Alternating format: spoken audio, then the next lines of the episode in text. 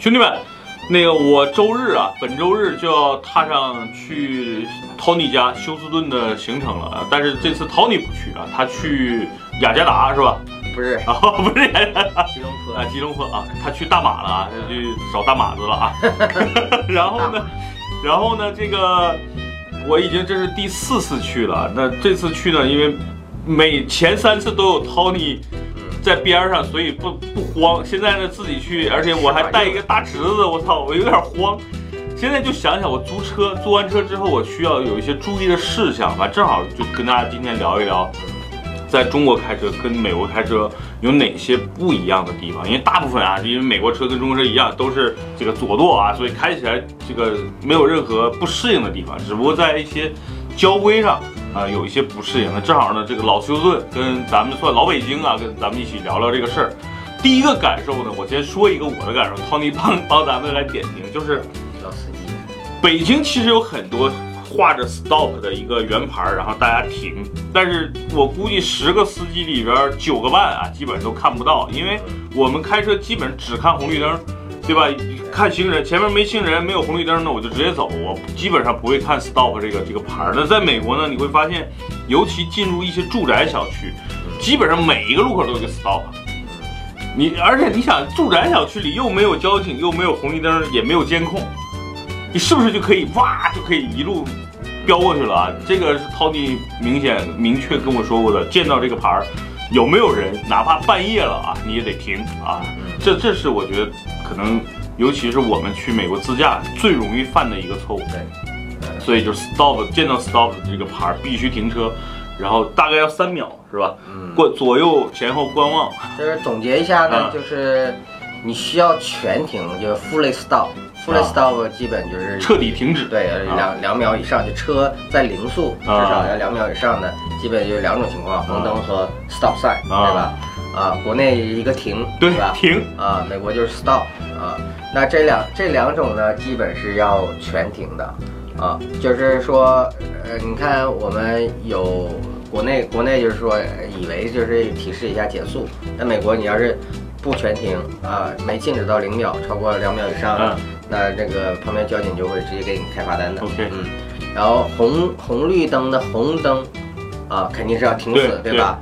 但是红绿灯的红灯又要右转的情况下怎么办呢？国内也是减速，啊，对吧？对可以不全停，但是美国也必须要全停，全停。对对对这个你也要注意了，嗯就是说，呃，红绿灯红灯，但是现在我要右转，嗯啊，那我也要全停，就我先停下来观察一下有没有车是吧？没有横向的车，然后再走。啊，你就再走。对啊，那最惨的是什么情况呢？因为如果这个红灯的时候你右转没有停，啊他会给你两张罚单，啊，一个是没有停，碰到啊！红灯没有停，第二个是你超速，应该是零速的时候你有速度。我，去，就是这两个其实是一件事儿，对吧？对，但是因为你不超速不可能，就是肯定是停了嘛，吧？对吧对，但是他会给你开两张罚单，那确实啊他要狠的话啊，我我觉得这个美国人说的很有道理，对吧？你确实超速了，然后你没有停，对，超了零速，对。对，然后你也没有停，啊。这就是两件事儿啊。就。这是一个特别容易犯的一个错误。还有一个是也是根据 stop 线相关的，就是举个例子，有一个十字路口。都有车停住了，这 stop 线，然后呢，你会这这个东西就完全凭自觉了，就是这个我们叫对。四项 stop sign，啊。就是 four way，啊，four way，啊。你看会看到写的 four 杠位，对对。啊，然后你就是呃先到先走，对。啊，四个人都来了，大概判断一下，嗯。有时候两个人前后脚你看不出来，就互相谦让一下，就示意他他先走，你给他打个手势啊，对，或怎么样的，啊，然后哎就按照这个次序，对。我先到这条 sign 了，然后我就先走，然后其他人再跟着走啊。因为一般有这种路的这个路口呢，都不会有特别多的车，然后基本都是在一些住宅小区或者有一些购物中心出来啊，就有一些呃，这个时候你会发现有的确实有四厢的车到了，然后有我遇到这个时候就特别慌，我也不知道他妈谁先来的谁先走，而且就是 就不习惯嘛。所以基本上我就当我是先来的，然后我就先走。但是一定要注意，你谦让点总总 总是没错的啊。但是你别谦让太过了，一直等那边走，人后边人不让你逼你了，是吧？这是我之前遇到过比较懵逼的事儿，就是哎我操，这个这个都停了怎么办呀？这 全停是这两种标志，呃，在这种减速呃 Yellow 是啊。两，也是两种啊。境境遇吧，呃，一种是直接有标识的，啊，啊，直接有标识就是 yield 也有让，就国内就写个让，让。对，让呢就基本都是，呃，我的小路要并到这个呃主路，啊，就是一般是上高速前吧，对啊，我一右转呢就要上这个高速了，对，啊，但是这边横向呢也也有一个低速的车，它可能也要往左边那个高速并，啊，那这时候要让它，对，啊，但我也不用全停啊，我要是没有到零速，啊，没关系啊，只要我看到左边没有车，我就可以上去了。嗯另外一个呢，就是所谓的这种默认的规矩，就是小路让大路，对啊，次路让主路，啊，什么小路让大路呢？就是说，哎，如果你就是一个十字路口，嗯。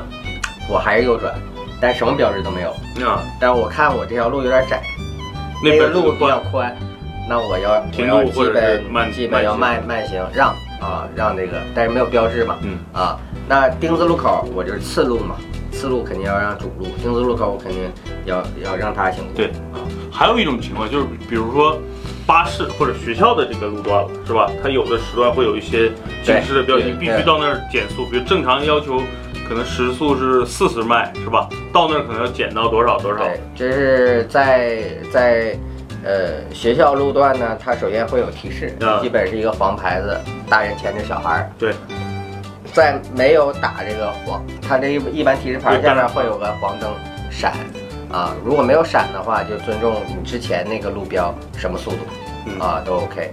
那一闪呢，就代表要现现在降到现在这个路标的速度，基本是二十迈，啊，基本基本学校区都是二十迈啊。